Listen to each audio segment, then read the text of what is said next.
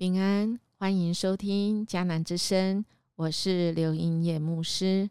十月十八日，先知以西结书二章一节到三章三节，其中二章七节怎样说？不管他们听不听，你要把我的话都转告他们，要记得他们是一群悖逆的人。看起来今天的经文。来到了这一位呼召以西结的主，他要对以西结说一些话，这些话就是显明了当时的人是悖逆的，因为他要去宣讲神对这世代的心意。而在经文里面，我们会发现上帝称以西结为必朽的人，和合本翻译成人子。出现了九十三次，那么人子呢，意味着也是必朽的人，也就是对我们对以西结都是很重要的，就是上帝要我们明白，也要以西结明白，人的本质就是有限的，是必朽的。我们不因为受呼召，我们就自以为是。当上帝选召以西结去宣讲的时候。有一些宣告将来会发生的事情，就是今天的经文说，不管那些悖逆的人听不听，他们应该知道，曾有一位先知在他们中间，他们会反抗你，瞧不起你，就像是处在这蝎子中间。但你不必因那些悖逆的人就惊慌，也不要怕他们说的话。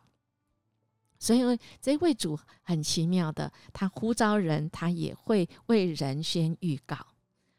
他要以西结不是祭司的这个职分而已，而是先知。我们可以看到，我们之前读的耶利米啊，今天要读的先知以西结，也是就是告诉那世代的人神的心意，提醒这些话语常常都是让人不想听的，因为人是。悖逆人就是想顺着那个罪恶罪行，而持续的神啊，不只是啊告诉他不要怕而已，因为这意象持续来发展，就是有一只啊拿书卷的手打开了书卷，哇，这个书卷里面呢，正反两面都写着哀悼、叹息、悲痛的话，也就是要让一些。杰知道神的心，而他说：“必朽的人呐，人子啊，以西结啊，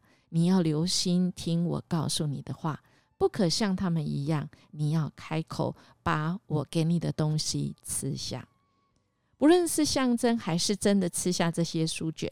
先知以西结的动作都具有表达出让上帝的话语内化到人的内心里面。”亲爱弟兄姐妹，我们读到这里，我们真知道看到一个图像，以西结的任务是艰辛的，因为在这段的经文里面提到了七次的悖逆，因为人的悖逆一直会反抗，人的悖逆一直会给来传讯息的这些先知会不好的脸色看，会可能甚至出来来出恶言，或者是。来对抗。那么神差派以西结，以西结愿意吗？愿意。以西结是一位顺服的人，他愿意，即便有要去的地方是这么让人可怕，因为这一位主呼召他的，一直告诉他不要怕，不要怕，不要怕。还有一次说不要惊慌。哇，在这个三次不要怕有一个金黄，那么可见就是非常可怕哈。所以神其实知道我们会怕，我们真的是很有限，我们是必朽的人，怎么会可能会不怕呢？会，但是神说：“亲爱的孩子，不要怕他们，因为我成为你的靠山，特别是我的话语。”所以在这一段的经文里的意象，其实也对我们说，也给我们来把神的话语的感情我们领受进去，我们就能够体贴神的心意。我们体贴神的感情是哀嚎、叹息、悲痛的，甚至有神的愤怒不平。让当然，神要他的子民天天从他的话语里面去体验、去了解神的心意，而我们愿意顺服，去被神差遣，即便是面对是这么悖逆的时代。亲爱弟兄姐妹，我们这个时代呢，跟以西结那时代呢，其实没有两样的。我们都是悖逆的。我们看我们自己，我们看孩子就知道。你跟他讲什么，孩子常常最多的话就说：“不要，不要，不要，我不要。”